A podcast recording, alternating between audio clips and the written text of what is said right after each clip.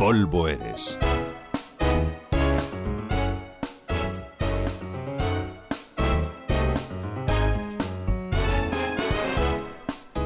Si lo que les cuento a continuación nos hubiera pasado a nosotros, a los españoles, seguro que alguien nos extrañaría. Pero que les pase a los flemáticos austriacos, a los fríos vieneses, no cuadra. Quizás por eso no han querido hacer público el asunto hasta hace poco. Resulta que en su magnífico cementerio central de Viena, un perturbado les está profanando las tumbas de sus ilustres para robarles las dentaduras a los compositores Johannes Brahms y Johann Strauss les han birlado los dientes.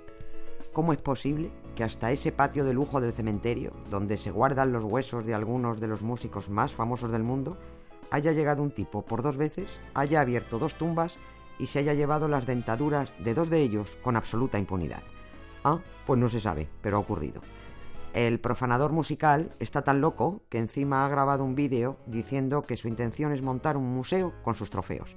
De verdad que la raza humana está cada vez peor. En Viena hay diez muchachas, un hombro donde solloza la muerte y un bosque de palomas disecadas en el cementerio central de Viena, caminando por su pasillo central y a unos 100 metros de la entrada, a la izquierda, hay un magnífico recinto de lo más artístico que guarda los huesos de Beethoven, de los Strauss, padre e hijo, de Brahms, de Schubert.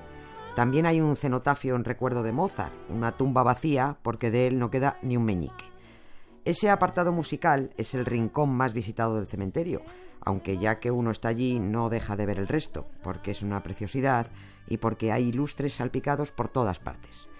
Por supuesto que el cementerio tiene vigilancia, pero ya ha quedado demostrado que poco efectiva, porque sospechan que el ladrón de dientes ya ha profanado 100 tumbas del cementerio central de Viena para hacerse con una colección de molares, premolares e incisivos. Al parecer, los responsables del cementerio y la policía saben que se vienen produciendo estas profanaciones desde el año 2008, pero han llevado el asunto con discreción.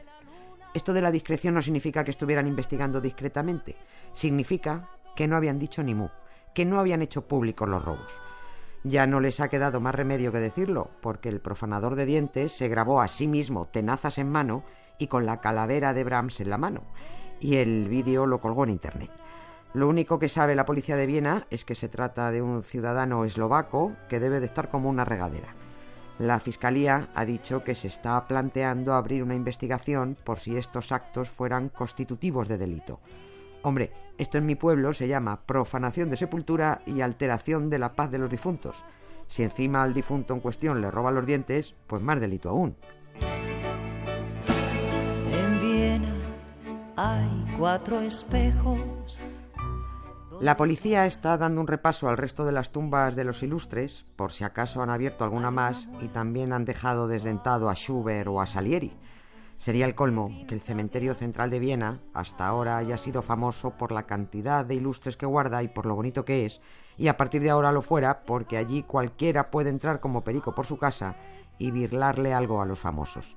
A este le ha dado por los dientes, pero como no hagan algo, a otro le puede dar por coleccionar los fémures izquierdos de los compositores austriacos. Pues ellos verán, pero a este paso los muertos ilustres se les van a quedar en nada. Este vals que se muere en mis brazos. Nieves con Costrina, Radio 5, todo noticias. Porque te quiero, te quiero, amor mío, en el desván donde juegan los niños, soñando viejas luces de Hungría por los rumores de la tarde tibia, viendo ovejas y lirios de nieve por el silencio